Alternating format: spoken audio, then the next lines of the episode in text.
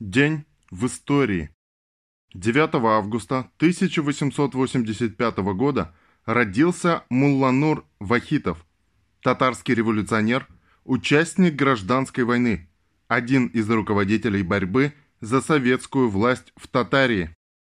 9 августа 1905 года в Порт-Смуте, США, при посредничестве президента США Теодора Рузвельта начались мирные переговоры между Японией и Россией, завершившиеся подписанием договора 5 сентября.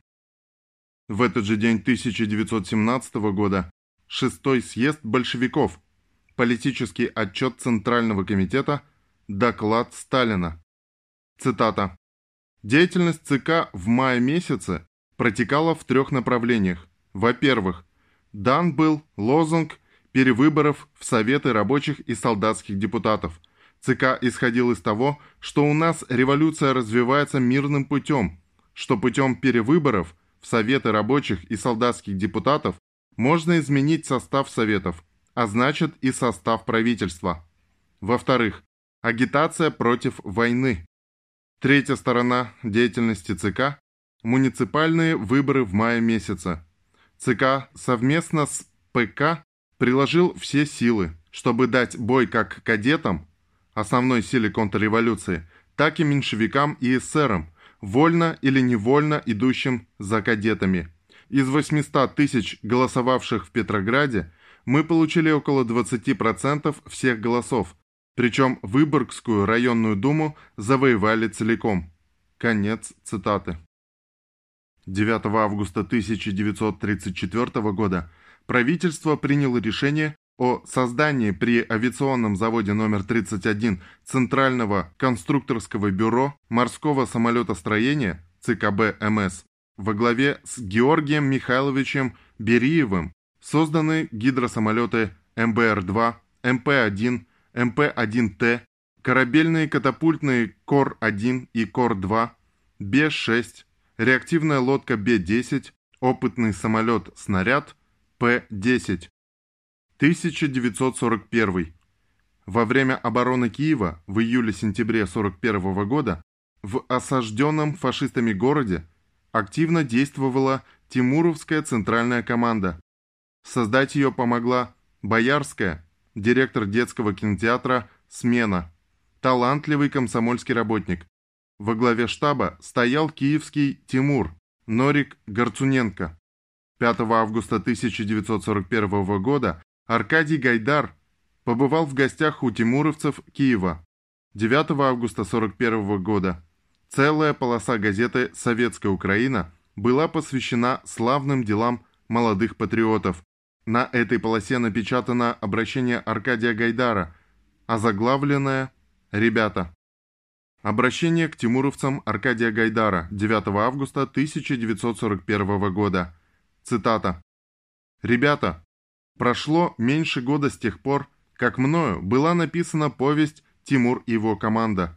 Злобный враг напал на нашу страну. На тысячеверстном фронте героически сражается горячо любимая Красная Армия. Новые, трудные задачи стали перед нашей страной, перед нашим народом. Все усилия народа направлены для помощи Красной Армии, для достижения основной задачи разгрома врага. Ребята, пионеры, славные тимуровцы, окружите еще большим вниманием и заботой семьи бойцов, ушедших на фронт. У вас у всех ловкие руки, зоркие глаза, быстрые ноги и умные головы. Работайте безустанно, помогая старшим, выполняйте их поручения безоговорочно, безотказно и точно. Поднимайте на смех и окружайте презрением белоручек, лодырей и хулиганов, которые в этот час остались в стороне, болтаются без работы и мешают нашему общему священному делу. Мчитесь стрелой, ползите змеей, летите птицей, предупреждая старших о появлении врагов, диверсантов, неприятельских разведчиков и парашютистов. Если кому случится столкнуться с врагом, молчите или обманывайте его, Показывайте ему не те, что надо дороги. Следите за вражескими проходящими частями, смотрите, куда они пошли, какое у них оружие. Родина о вас позаботилась, она вас учила, воспитывала, ласкала и часто даже баловала. Пришел час доказать и вам, как вы ее бережете и любите. Не верьте шептунам, трусам и паникерам. Что бы то ни было, нет и не может быть такой силы, которая сломала бы мощь нашего великого свободного народа. Победа обязательно будет за нами. Пройдут годы, вы станете взрослыми, и тогда, в хороший час, после радостной мирной работы, вы будете с гордостью вспоминать об этих грозных днях, когда вы не сидели сложа руки, а чем могли, помогали своей стране одержать победу над хищным и подлым врагом. Аркадий Гайдар, Советская Украина, 1941, 9 августа. Конец цитаты. 1945.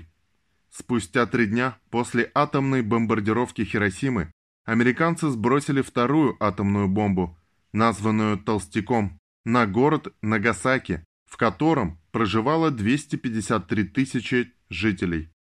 В 11 часов 02 минуты утра американская атомная бомба «Толстяк» взорвалась над Нагасаки.